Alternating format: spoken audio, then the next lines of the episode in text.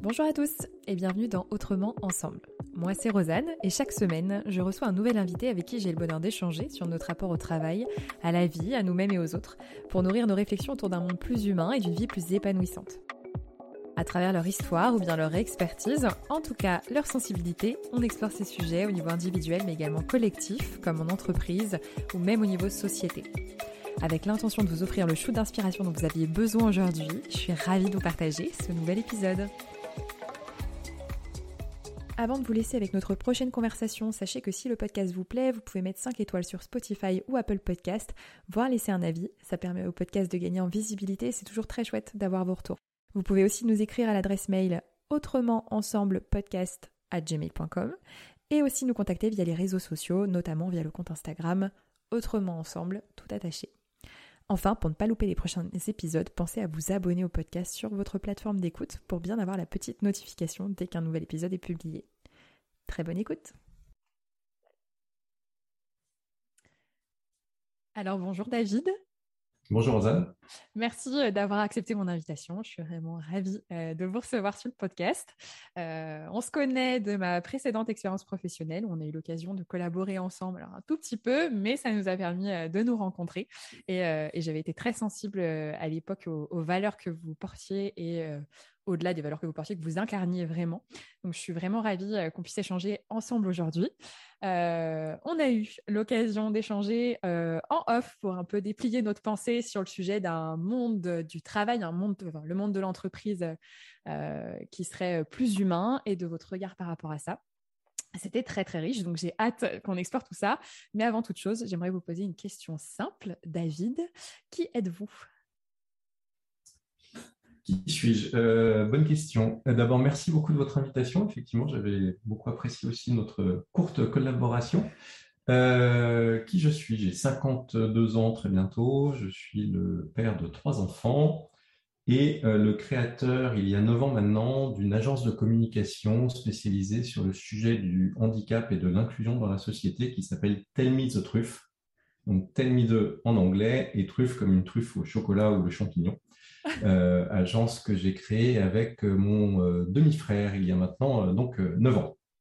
Ok. Est-ce que vous pouvez nous en dire un petit peu plus sur Telmise de Truffe, qui a d'ailleurs un nom juste excellent, qui, qui marque. Donc, qu'est-ce que qu'est-ce que vous faites avec Telmise de Truffe? Qu'est-ce qu'on fait avec Telmise de Truffe? On essaye de sensibiliser les salariés, les agents, les, les, collaborateurs de toutes sortes d'organisations au sujet du handicap et de la diversité. Euh, comment travailler avec l'autre, comment être soi-même au travail, puisque c'est une, problématique qu'on va retrouver sur tous les sujets de la diversité et de l'inclusion, euh, avec comme objectif de faire entrer ces sujets qui sont un peu parfois tabous, euh, dont les entreprises, les employeurs ne savent pas trop comment les intégrer dans les conversations naturelles de l'entreprise, de manière à créer un climat de confiance qui va permettre aux salariés euh, d'être à l'aise pour exposer, expliquer, faire part de leurs besoins spécifiques. Ok, donc ça part du principe, euh, et c'est je pense là que ça va être très intéressant d'avoir votre regard par rapport à ça, que pour que qu'il y a un lien entre l'expression des besoins spécifiques des individus euh, et la performance, la réussite, le, je sais pas quel, euh, quel, est le terme vous que vous employez, mais euh, la, la, réussite de l'entre du projet d'entreprise?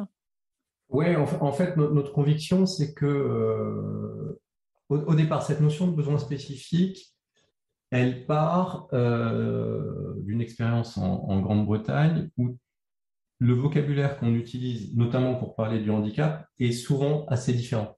C'est-à-dire qu'on va beaucoup moins souvent parler de disabled people, donc de personnes handicapées, à mon accent près, on va beaucoup plus souvent parler de people with special needs, personnes ayant des besoins spécifiques. Euh, et ce qui nous intéresse dans, cette histoire-là, c'est qu'on parle évidemment des mêmes personnes, on parle du même sujet, mais d'un côté, on a la bouteille à moitié pleine, de l'autre côté, on a la bouteille à moitié vide.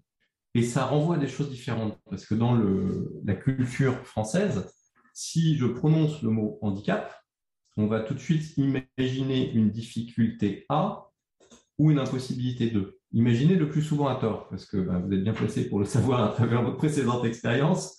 une personne handicapée peut être capable de travailler. elle peut avoir des besoins spécifiques et si on répond à ces besoins spécifiques, elle sera tout à fait capable de déployer ses compétences. Donc ça, c'est le, constat de base. Et puis en réfléchissant un petit peu plus, loin, euh, ben, on s'aperçoit qu'on a tous des besoins spécifiques. Euh, on a tous des besoins spécifiques, quelle que soit notre différence, quelle que soit, notre personnalité, et que si l'on tient compte de si l'employeur ou le collectif de travail arrive à tenir compte de ces besoins spécifiques, on sera déjà beaucoup mieux dans son job.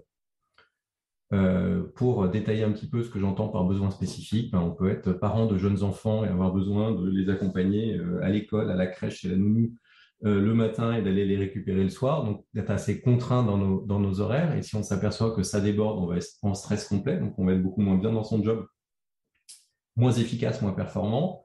Euh, si je suis LGBT, je vais peut-être avoir besoin de mettre euh, la photo de mon conjoint ou de ma conjointe sur mon fond d'écran ou mon bureau sans comment dire euh, sans craindre des moqueries. Si euh, je suis euh, proche aidant et que j'ai des parents âgés, ben là aussi, je vais, avoir des contraintes. Bref, toutes ces interférences entre vie pro et vie perso vont avoir un impact sur notre quotidien, vont faire qu'à un moment, on va se sentir moins bien dans notre job et être moins efficace.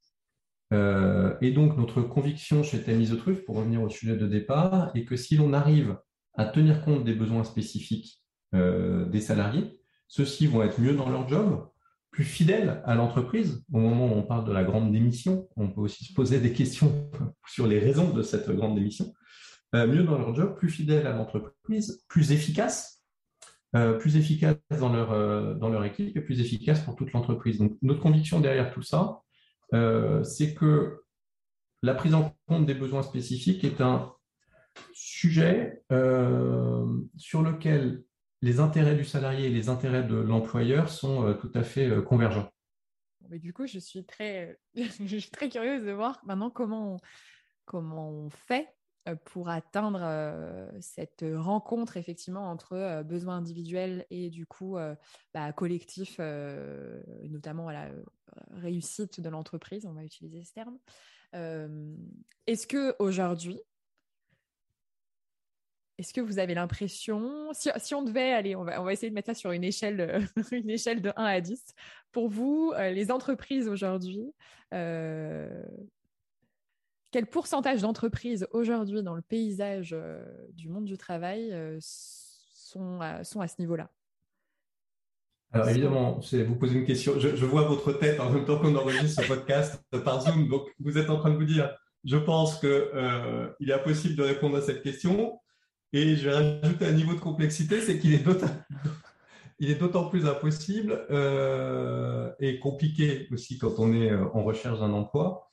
C'est que non seulement euh, il y a des entreprises qui sont plus ou moins investies sur ces sujets et plus ou moins conscientes de cela, mais après tout va dépendre aussi du manager sur lequel on tombe et de l'équipe de travail dans laquelle on tombe. Ouais, on ne peut pas euh, raisonner juste euh, au niveau global. Euh, effectivement, il faut qu'on raisonne même à des niveaux d'écosystème dans l'entreprise. Oui, il faut qu'on raisonne, et, c'est là que c'est compliqué, c'est là qu'il faut essayer de sensibiliser les managers le plus possible, sensibiliser le collectif de travail, pour les inviter à se rendre à se rendre compte, à se rendre compte de cela, mais aussi inviter les salariés à exprimer leurs besoins spécifiques d'une manière qui soit compréhensible par l'autre. Euh, je, m'explique. Euh, derrière tout ça, en fait, il y a surtout une question de communication. Et je vais revenir là-dessus. C'est aussi pour ça qu'on est agence de communication et pas cabinet conseil. On croit beaucoup au pouvoir de la com pour faire évoluer les comportements, mais aussi pour créer euh, ce climat de confiance, qui est ce dont on parle en fait sans l'avoir jamais évoqué, mais ce climat de confiance entre l'entreprise et le salarié, entre le manager et le salarié, entre le salarié et son collègue, qui va faire qu'à un moment, je vais oser exprimer mon besoin spécifique.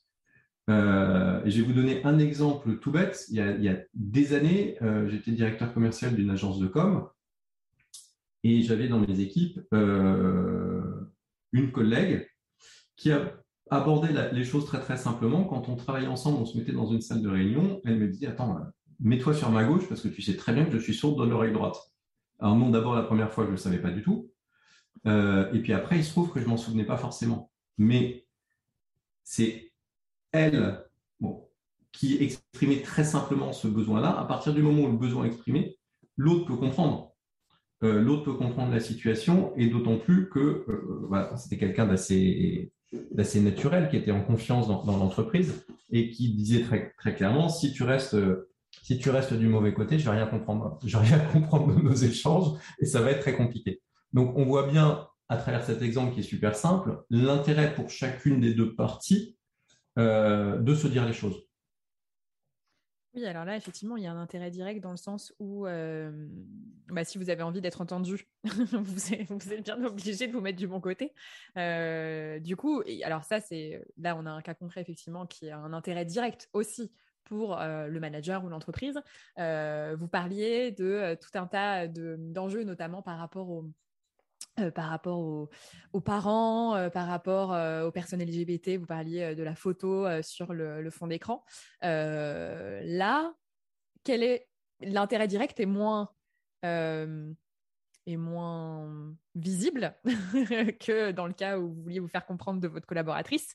quel est l'intérêt euh, pour moi, le mot qui m'est, venu et que j'ai, posé là sur la feuille, c'est tolérance, mais c'est cette ouverture à l'autre euh, qui implique un changement de paradigme. Je ne sais pas ce que vous en pensez, euh, mais qui, implique un changement de paradigme dans notre regard aussi vis-à-vis de l'autre. J'ai l'impression que dans euh, alors, il y a toujours des super exemples et, la preuve, puisqu'on fait appel à vous, donc c'est qu'il y a des, super entreprises qui, euh, qui s'ouvrent à ces sujets-là, euh, mais qu'il y a aussi une, un autre constat, une autre réalité de paradigme, de finalement ce, paradigme qui vient nous dire que si on prend en compte les besoins spécifiques, on va faire que de l'individuel, que tout le monde ne peut pas afficher ses propres besoins, qu'il y a l'importance de j'allais dire, d'uniformiser un certain nombre de pratiques, euh, de codes pour pouvoir vivre ensemble, etc. etc. Euh, Qu'est-ce que vous pensez de ça? Quel est votre regard, vous, sur cette, euh, sur, sur cette façon de voir les choses et comment on le transforme justement pour se rendre compte, pour, pour permettre à, des, à la communication de se faire vraiment dans l'entreprise? Alors, quel est l'intérêt de l'entreprise? Euh, c'est peut-être euh, peut euh, ce dont on doit parler aussi. L'intérêt de l'entreprise, c'est que ces équipes fonctionnent et fonctionnent bien. Mmh. L'uniformité, je pense personnellement qu'elle est très très très très angoissante et qu'elle est destructrice de valeur. parce mmh. qu'elle peut empêcher chacun de, chacun de, de s'exprimer et on va essayer de se fondre dans un moule ou de fondre les individus dans un moule Or, euh, bah, c'est là qu'on peut atteindre euh, un niveau de difficulté dans le fonctionnement de l'entreprise parce que certaines personnes se retrouveront très bien dans, ce moule, d'autres s'y retrouveront beaucoup moins bien. Or, euh, je suis pas, je suis pas économiste d'entreprise, je suis pas, euh, je ne suis qu'un, comment dire, un modeste, un modeste communicant, mais euh, le monde n'est pas rationnel. Le monde n'est pas rationnel, et euh, vous voyez bien que quand vous faites faire le même travail à deux équipes différentes, à qui vous donnez les mêmes délais, le même brief, etc., les résultats vont être très très très très différents. pourquoi? Parce qu'il va y avoir une alchimie entre certaines personnes moins d'alchimie entre d'autres. On a tous eu ce, cas de figure. On devait travailler avec des collègues et on n'avait qu'une seule envie, c'était de passer le moins de temps possible avec eux. Euh, on l'a tous vécu, ça. Euh, euh, ou le déjeuner à la cantine où on évitait un ou une collègue qu'on voulait surtout pas voir. je pense que ça, ça résonne.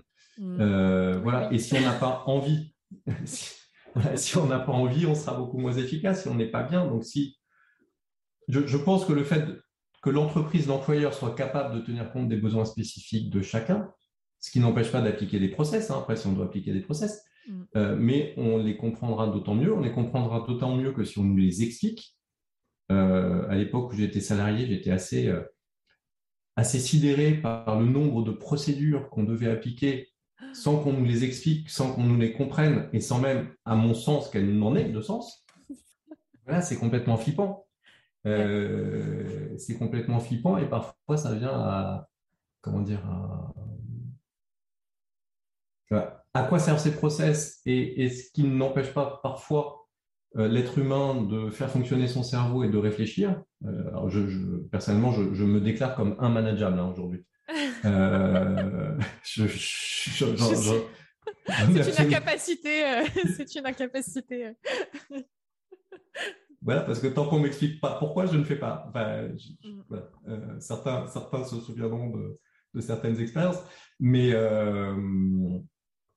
mais, mais voilà, et, mais ça nous permet, enfin voilà, essayer de comprendre la raison de l'objectif de ce qu'on est en train de faire, le pourquoi et le but. Euh, ça peut nous permettre d'analyser les choses, ça peut nous permettre parfois d'inventer des manières différentes de faire les choses. Et, euh, et c'est exactement pareil pour les relations entre individus. Ouais, je peux faire ça, mais pour que je fasse ça et que je le fasse efficacement, ben, je dois partir à 4h30 pour récupérer mes enfants à l'école. Euh, Aujourd'hui, on peut poursuivre une activité après. Euh, il y a plein de managers qui comprennent ça, qui comprennent ça parce que eux-mêmes n'osent pas parfois l'exprimer, eux-mêmes ont des besoins aussi. Et à partir du moment où on peut exprimer ses besoins, on peut exprimer, comment dire, ses, ouais, enfin, on peut exprimer ses besoins spécifiques. Je suis absolument et qu'on les respecte, je suis absolument convaincu qu'on sera tous beaucoup plus efficaces. Et en tout cas, c'est ce qu'on essaye de démontrer chez, chez Tamise. Et encore une fois, cette question de besoins spécifiques, vous allez les retrouver sur tous les sujets de la diversité et de l'inclusion, mais plus largement euh, dans le fonctionnement de la société en général. Oui, des êtres humains. Vous avez, vous avez des exemples pour illustrer euh, le, le, fait de passer ça à l'échelle société? Euh, non, parce que je crois beaucoup au, pouvoir de la micro-organisation et même dans des très grandes entreprises, en fait, vous allez avoir différents services. Des alchimies qui vont se faire et une société, une, entreprise aussi grande soit-elle, ça n'est qu'une euh, comment dire qu'une euh, qu'une agrégation, de, ouais, qu'une agrégation de, de, petits services et de hmm. et voilà. Et vous le voyez il y a quelques années, euh, vous voyez dans toutes les études que les il y avait pas mal de salariés qui déclaraient ne pas avoir confiance dans l'organisation de l'entreprise au sens large, mais parfois, mais par contre, une confiance totale dans leur manager ou dans leur équipe de travail. Donc, ce besoin de se retrouver en micro-société où les gens se connaissent, où il y a un intuitu personné, je pense, est hyper important dans, dans l'organisation. Yes. Euh, alors, c'est super intéressant ce que vous partagiez, euh, et c'était un sujet qu'on avait d'ailleurs évoqué euh, en off, qu'on avait échangé la première fois sur le, la, le fonctionnement rationnel à la fois de, de l'entreprise, enfin de la gestion des êtres humains, en fait, Mmh. Euh, la gestion rationnelle de, l'être humain. Euh, l'idée, c'est d'aller effectivement dans une compréhension comme, enfin, comme vous l'évoquiez d'ailleurs, en fait, finalement revenir, euh, revenir à l'individu, revenir à des, des en fait, repartir du du socle, repartir de la base, que ce soit l'individu, que ce soit euh, un service, que ce soit euh, une filiale de, euh, et que ça puisse tirer finalement tout le collectif vers le haut, plutôt que l'inverse, plutôt que finalement décider des choses, mmh. voilà, une sorte de norme et qui n'est pas adaptable et qui manque de flexibilité. j'ai la, sensation que cette gestion rationnelle, elle permet de rassurer. là, moi, je repense à mon expérience RH et notamment à la, à l'époque, ça s'appelait, je ne sais pas si c'est encore le cas, mais la GPEC, la gestion prévisionnelle des emplois et mmh. des compétences, qui permettent en fait de rationaliser les parcours, de rationaliser tout un tas de choses. Vous, votre démarche de dire effectivement, on a envie, euh, aujourd'hui, on aurait intérêt à sortir de ces, de, ces, cadres, de ces normes pour vraiment revenir aux besoins spécifiques et finalement ne plus penser. Euh, euh, alors peut-être que j'exagère vos propos. Hein. En tout cas, moi, si je me les approprie, il y a un peu cette idée de en fait, on sort justement de, ces cadres, de ces normes, de ces euh, numéros de matricule, je vais aller encore plus loin, euh, pour revenir vraiment à l'individu, à ses besoins spécifiques et finalement faire le pari de l'individu au service euh, du collectif. Comment, comment on, répond aujourd'hui à ces peurs, à ce besoin de contrôle que peut-être manifestent des managers ou des services RH ou des dirigeants comment on les, on leur on, les rassure sur le fait qu'on peut effectivement faire confiance à, euh, à quelque chose dont on n'a pas forcément le contrôle, parce que l'humain, par définition, comme vous le disiez, enfin en tout cas selon votre définition à vous, euh, est irrationnel et... Euh, et, et... ouais, est irrationnel et heureusement, parce que c'est ça qui permet la création. si, on suit, si on suit un moule et un, process bien défini, on ne, on ne crée plus. Enfin, demander à un créatif de remplir des feuilles de temps et de rentrer dans un procès, je peux vous promettre que ça, c'est des expériences à vivre. Hein. Euh, euh, c'est des expériences à vivre. Euh, J'en sais rien pour répondre à votre question parce que dans ma part, dans ma carrière professionnelle, il faut savoir que j'ai commencé à travailler dans une entreprise de moyenne taille et plus j'ai évolué, plus je suis allé vers des entreprises à chaque fois plus petites. Euh, c'est un, constat que j'ai fait il n'y a, pas longtemps. Euh, là, nous sommes deux, donc on peut difficilement aller, euh, aller plus petit. et on travaille avec plein de partenaires qu'on a, qu'on a choisis. parce que voilà, qu'on a choisi et donc on, se retrouve assez, assez nombreux in fine, mais avec des personnes que nous avons choisies et qu'on ne nous a pas imposées, avec lesquelles on travaille par, par mission. Donc nous, notre organisation correspond à notre envie, à notre manière de, voir, de voir le travail. Et ces partenaires, on travaille avec eux la plupart du temps depuis, depuis très très longtemps parce qu'il y a ce climat de confiance, on sait euh, ce, ce, terme de climat de, enfin, ce, climat de confiance, il est, il est essentiel. Et euh, j'ai perdu le fil de.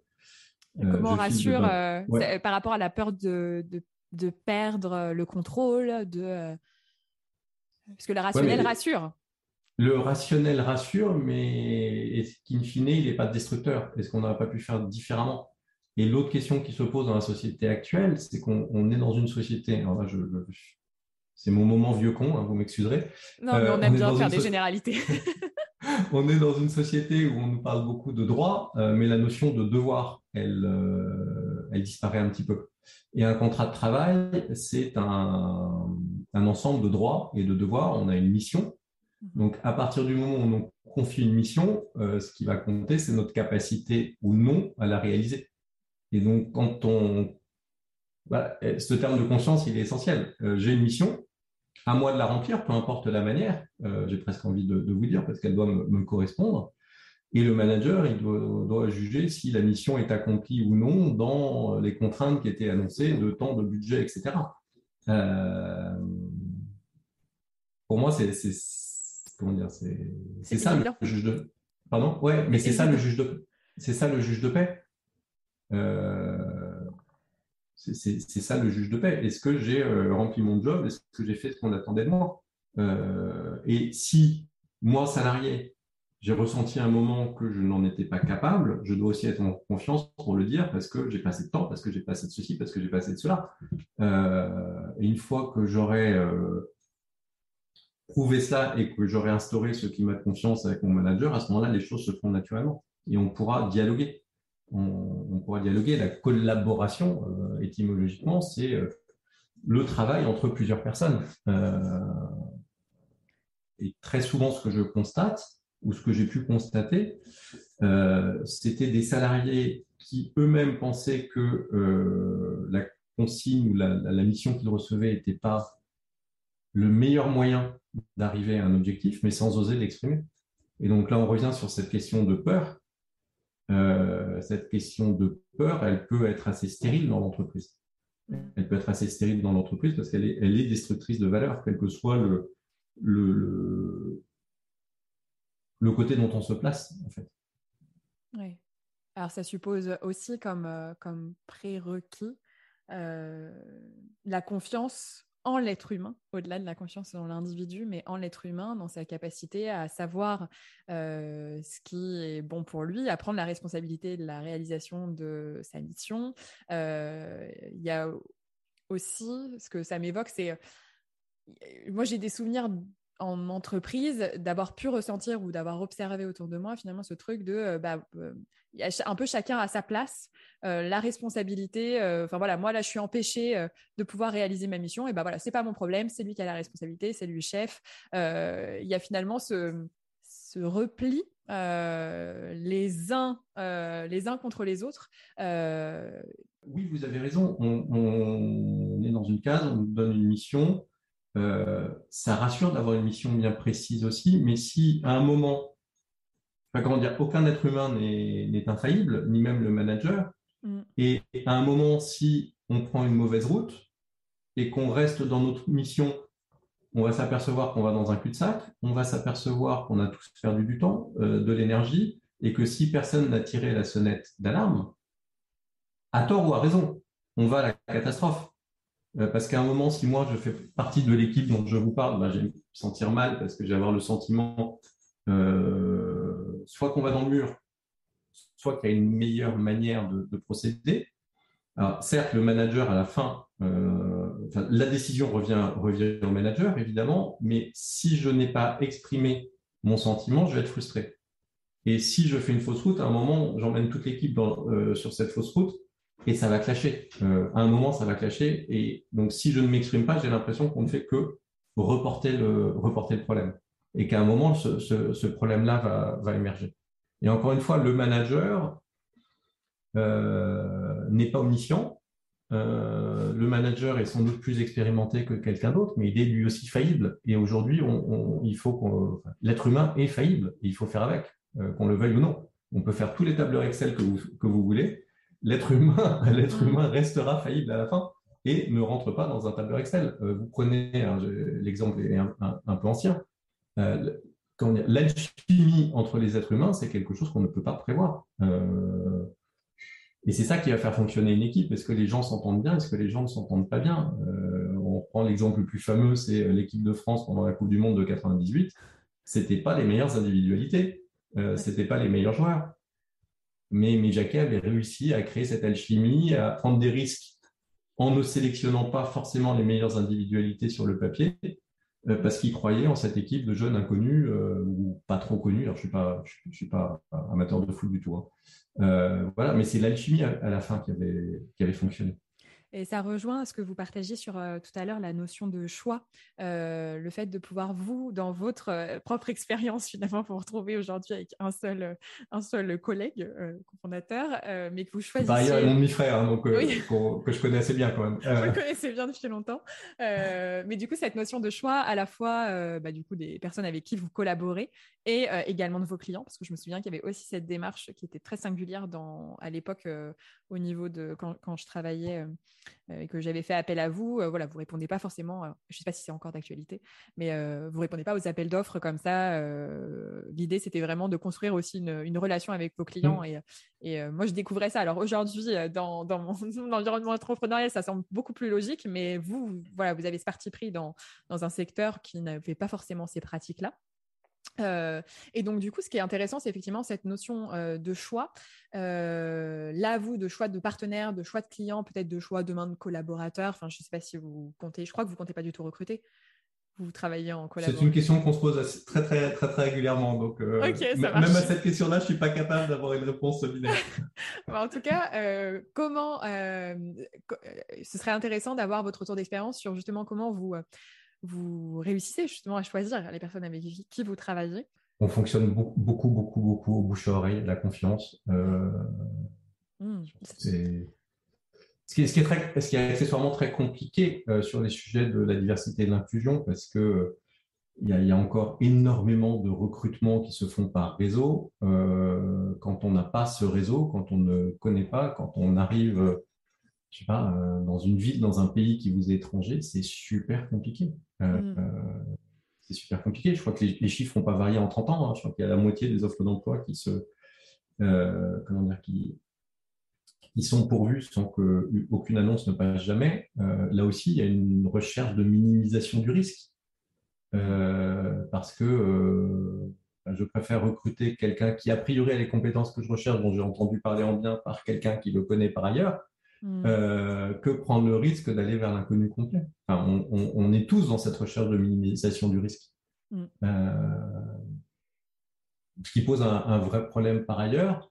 Et aujourd'hui, on a aussi une automatisation des process de recrutement. Euh, quand je vois mon fils qui passe des entretiens vidéo avec des logiciels ou des robots sans aucun être humain en face, ça fait froid dans le dos.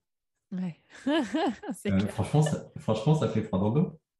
Ouais. Alors, du coup, c'est, ce qui est intéressant, c'est effectivement, ça vient euh, replacer bah, l'importance de, justement de l'humain euh, dans cette interaction mmh. humaine, mais l'humain qui a tout un tas de biais euh, et qui peut avoir tout un tas de préjugés parce que, en fait, est-ce que aujourd'hui, c'est, un vrai, un vrai je trouve un vrai dilemme, un vrai sac de nœuds une question qui est vraiment pas évidente à, poser. C'est comme si on essayait de justement rationaliser nos jugements en essayant d'empêcher tous ces biais, sauf que c'est impossible parce que, comme, enfin, comme pour le coup, on le partage, l'être humain n'est pas rationnel et il y a plein de choses qu'on ne comprend pas et qu'on ne conçoit pas. Donc, comment on replace Comment on essaye d'avoir conscience de ces biais pour pouvoir ouvrir notre champ et pouvoir être en, du, coup rencontrer des personnes, être en lien avec des personnes qui sont qui ne sont pas justement que du bouche à oreille mmh. lié à nos propres biais et à aux personnes que nous sommes tout en ne tombant pas dans le piège euh, d'une rationalisation qui, euh, qui déshumanise euh, la rencontre entre une entreprise, un recruteur et, et, une personne. Alors, je ne sais pas s'il y a des éléments de réponse à les, choses qui me reviennent en tête. moi, au niveau, niveau RH, on avait eu l'occasion de travailler avec des, ce c'était pas dans ma précédente entreprise, c'était euh, lorsque j'étais en alternance. On avait euh, tout un tas de, enfin tout un tas. On en avait deux, j'en ai deux en tête, d'associations qui justement permettaient de parrainer euh, et donc de créer cet effet réseau bouche à oreille, à la fois des, je crois, des jeunes issus des quartiers qui avaient obtenu euh, bien ou très bien au bac. Il me semble que c'était Fratelli. Je ne sais pas si ça existe encore. Euh, et euh, pareil du côté des femmes, puisque moi j'étais dans l'aéronautique à l'époque et l'aéronautique est un milieu très masculin. Mmh. Et, en fait, le biais, il se trouve même pas tant dans le recrutement que dans le parcours scolaire des jeunes filles. Mmh. qui, alors qu'elles sont 50-50, on a 50% de filles et 50% de garçons, je crois, qui arrivent en, en première S, terminale S, donc scientifique, sur filière scientifique. Et euh, alors que voilà, dès qu'on sort euh, niveau études supérieures, je crois que ça, à l'époque, ça, ça passait à 75-25. Donc il y avait tout un. C'est toujours à peu près ça, ouais. C'est toujours ça, ça n'a pas changé. Hein. je crois que maintenant, ça doit être 72-28, un truc comme ça, mon ah, c'est bien, c'est bien. Mais voilà, il y avait toute cette, toute cette question, effectivement, de comment on crée un, un réseau aussi euh, qui, qui s'ouvre. Mais c'est pas évident comme question. C'est c'est pas évident. C'est euh, comment réussir à, Je pense à un manager euh, que j'ai en tête qui euh, a une excellente intuition et une capacité à ressentir les équipes, l'harmonie dans les équipes, à mmh. ressentir les gens. mais comme il est incapable d'expliquer comment, il se retrouve heurté à bah oui, mais le process et le fait que oui, il faut quand même avoir un minimum de, de cadre parce que bah, bien sûr qu'il y a des biais, qu'il y a des biais, mais il y a ça c'est pas évident. je, crois que j'ai ah bah pas de, j'ai pas de, mais c'est là, c'est, c'est tout l'objet de ce qu'on se dit euh, de, euh, de, de, séparationnel. Il faut presque accepter. Est-ce que ce serait pas ça le message d'accepter euh, l'irrationalité de l'être humain, du collectif, et essayer de faire de son mieux pour pour pour élargir son, son champ? Si, et puis, euh, oui, euh, la, réponse que vous avez faite, j'allais la faire aussi, c'est qu'il y a plein d'associations qui vous aident à, rencontrer des gens que vous ne rencontreriez pas forcément naturellement. Mm. Euh, vous avez une association, notamment sur le sujet du handicap, qui s'appelle Arpège, A-R-P-E-J-E-H, qui fait un travail énorme de mentorat, de coaching avec des jeunes en situation de handicap, pour leur permettre d'accéder au monde de l'entreprise, vous avez une association euh, pour les jeunes en général qui s'appelle Article 1. Vous avez plein d'associations. Vous avez nos quartiers du talent. Vous avez Elle Bouge pour. Euh, Elle Bouge avec qui aux, jeunes femmes. Pour permettre aux, jeunes femmes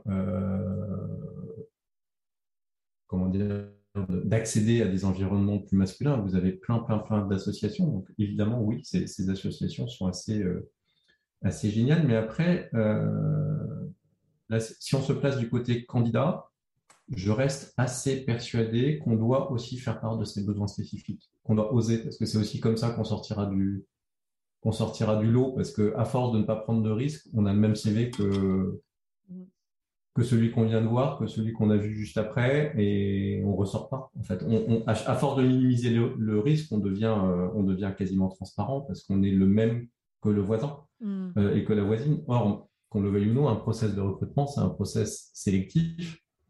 Euh, euh, et quand on passe un entretien de recrutement, il faut se poser la question de qu'est-ce que je vais laisser comme trace. je vous dis ça, je, pense être la pire personne en, entretien, de, en entretien de recrutement. Hein, mais euh, et si on a des besoins spécifiques, autant les autant les énoncer, sinon on va se retrouver mal. Si on, si on a des, besoins spécifiques très importants et que euh, la boîte dans laquelle je vais travailler n'est pas capable de les mettre en œuvre, je vais pas y rester longtemps. Et ça, c'est transformé, je trouve, le... parce que des personnes qui peuvent avoir des besoins spécifiques. alors déjà, effectivement, peut-être pour les personnes qui nous écoutent, faites le point sur quels seraient vos, vos besoins. Peut-être avant d'aller voir effectivement ce dont vous auriez besoin concrètement dans votre entreprise, quelle serait la meilleure façon pour vous d'exercer votre travail, à la fois pour que vous soyez bien et que vous puissiez produire un travail de qualité. Déjà, première chose, peut-être d'en avoir conscience.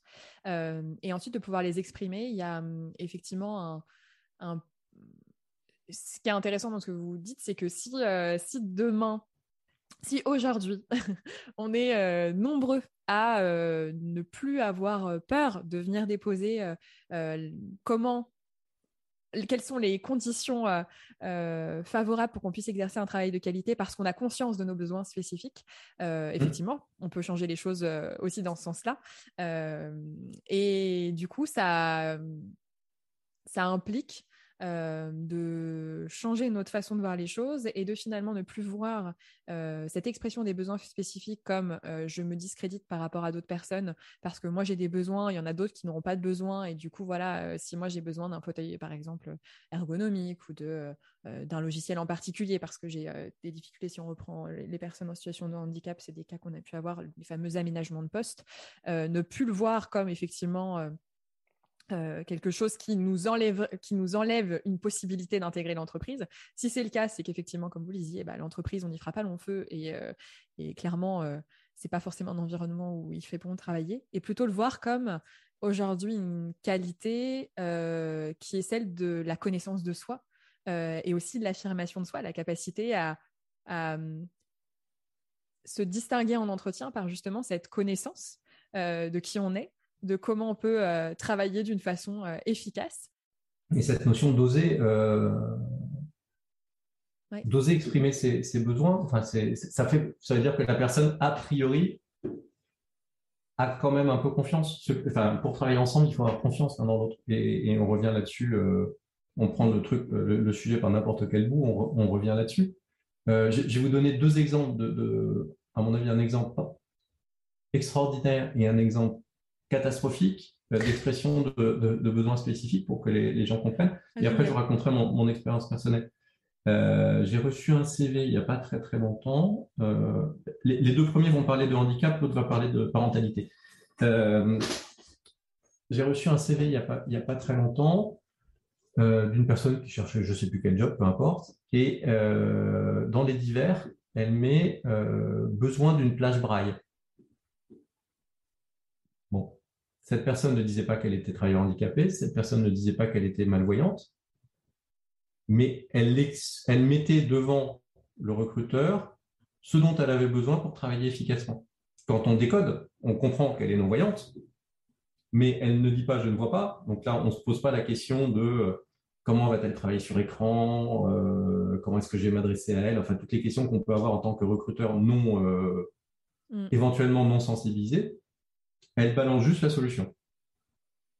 Sous-entendu, après, je me débrouille et je peux travailler comme n'importe qui d'autre. Hmm. Euh, pour moi, ça, c'est une expression parfaite de son besoin spécifique. Oui, c'est génial, effectivement. C'est pas juste euh, je dis qui, qui je suis et je vous donne la responsabilité de me permettre de travailler de la meilleure des façons. J'ai euh, connaissance. J'ai connaissance de la solution. À l'inverse, j'interviewais il y a plusieurs années pour le compte d'un grand employeur euh, une de leurs salariés sur la thématique de la prise en compte du handicap. Et cette personne m'explique qu'elle a dû suivre une reconversion professionnelle parce qu'elle est atteinte euh, d'une maladie euh, qui a des conséquences assez importantes sur son système intestinal. Au lieu de me dire, voilà, aujourd'hui je ne peux plus, comment dire, je ne peux plus accepter un poste nomade parce que grosso modo, je ne peux pas prendre le risque d'être très loin de toilettes. Mm. Elle m'a expliqué dans le détail, qui puissait je juste après un déjeuner un peu lourd, je peux vous promettre que c'était un tout petit peu compliqué, en détail, sa maladie. Et là, je me dis très honnêtement, si je suis ses collègues, je trouve ça insupportable. Si elle me raconte ça à longueur de journée, je n'ai pas besoin de le savoir. Ce que je dois savoir, moi, en tant qu'employeur, en tant que collègue, c'est qu'elle doit avoir un travail sédentaire, peu importe la raison. Mm. J'ai pas besoin d'avoir les explications en détail, franchement. Mm. Euh, voilà, donc il y a aussi une manière de communiquer ces besoins spécifiques qui est assez, qui est assez importante. Oui, c'est euh, euh, essentiel. Je trouve, enfin, c'est essentiel que vous donniez ces exemples parce que ça vient bien. en plus, ça met juste en évidence de j'ai conscience de ce dont j'ai besoin pour travailler. Voici la solution. Après, effectivement, le pourquoi, ça c'est libre à chacun de l'exprimer ou pas. Mm. Mais il y a une responsabilité à la fois de, de la personne qui exprime ses besoins et de l'employeur éventuel qui prendra sa responsabilité d'apporter cette solution-là. Alors que dans, dans, dans, le second cas, c'est une affirmation peut-être de qui je suis et une attente d'une compréhension sans avoir la solution. Est-ce qu'elle avait la solution? Non, elle ne vous l'a pas. Elle, elle, avait la solution. Elle, elle, avait la solution. Elle n'avait pas fait le deuil euh, de sa maladie, euh, très clairement. Il y avait une euh, attente peut-être de, de, compréhension et de. Oui, mais sans, sans c'est, la cette même personne, juste pour que mm. peut-être les, auditeurs se rendent compte, cette même personne commence l'entretien en me disant oui, je suis scandalisé, mm. mon employeur n'a pas, ne, ne, tient pas compte de, de mon handicap. Est-ce qu'à un moment, vous avez expliqué votre besoin? Non, mais ils savent que je suis travailleur handicapé. Comment ça, ils savent que vous êtes travailleur handicapé? Ben, Il faut savoir pour les auditeurs que quand on euh, reçoit une reconnaissance de qualité de travailleur handicapé, en fait, vous recevez un titre administratif sur lequel il est écrit que monsieur X ou madame Y bénéficie du statut de travailleur handicapé, mais sans autres détails. Donc, personne ne sait si vous êtes euh, schizophrène, malentendant, si vous avez du diabète, si vous avez des problèmes de dos ou quoi au et que ce document-là, la personne le remet à la mission handicap ou au RH qui ont un devoir de confidentialité. Donc, quand cette personne, cette personne en fait était en colère contre son manager qui n'était pas capable de tenir compte de sa situation de handicap. Mm. Un, le manager n'était peut-être même pas au courant. Deux, comme elle me disait, non mais ce que j'ai est confidentiel, elle n'avait pas exprimé ses besoins spécifiques. Et elle se retrouvait en colère, frustrée, pas contente, et en difficulté accessoirement, hein. euh, parce que son employeur n'était pas capable de tenir compte de ses besoins spécifiques, mais elle ne les avait pas exprimés. Euh, donc là, c'est le serpent qui se mord la queue. La, situation était inextricable. Et, euh, et je, honnêtement, ce que, ce que je ressentais surtout, c'était beaucoup de colère, beaucoup de colère chez, chez, cette personne. Donc, encore une fois, le, vous me posez la question sur le thème mise de truffe, le, le, nom de notre structure, il est là. Notre conviction, c'est que quand on se met autour d'une table que l'employeur explique ce qu'il peut être prêt à mettre en place et que le salarié exprime ses besoins spécifiques, en général, quand on est entre gens d'une intelligence euh, moyenne, on trouve une solution, on a un intérêt commun. Je vais vous donner un autre exemple dans ma vie personnelle, et là je vais sortir du, champ du handicap. Comme je le disais en intro dans ma présentation, j'ai trois enfants. J'ai eu beaucoup de difficultés à avoir ces trois enfants et ma volonté était de les voir grandir. Euh, à un moment, j'avais travaillé dans la première entreprise dans laquelle j'ai travaillé, j'étais resté 13 ans, euh, avec une dernière année qui avait été très longue et très compliquée, et il fallait que je trouve autre chose. Euh, je postule dans une agence concurrente qui, avait le vent en poupe et, dans laquelle je me reconnaissais assez. Je rencontre le patron de cette, cette entreprise je ne sais plus comment on en arrive là, mais je lui dis au fait, euh, j'aimerais bien avoir un contrat à 90% de, temps. Alors, je postulais pour un poste de directeur commercial, avec des responsabilités, euh, parce que voilà, j'ai trois enfants, j'ai eu du mal à les avoir, j'ai envie de passer des vacances, euh, enfin, les voir au moins une semaine à chaque vacances scolaires et de pouvoir prendre du temps ensemble, et puis, puis voilà. La négo a duré, elle est moins de 10 secondes. J'ai osé le dire, lui-même, alors je ne le savais pas, était père de quatre filles. Il dit oui, je comprends très bien. Oui, d'accord, ça ne me pose pas de problème. Et ensuite, on a continué la conversation. Euh, tout ça pour vous dire que quand on arrive à exprimer assez sainement les choses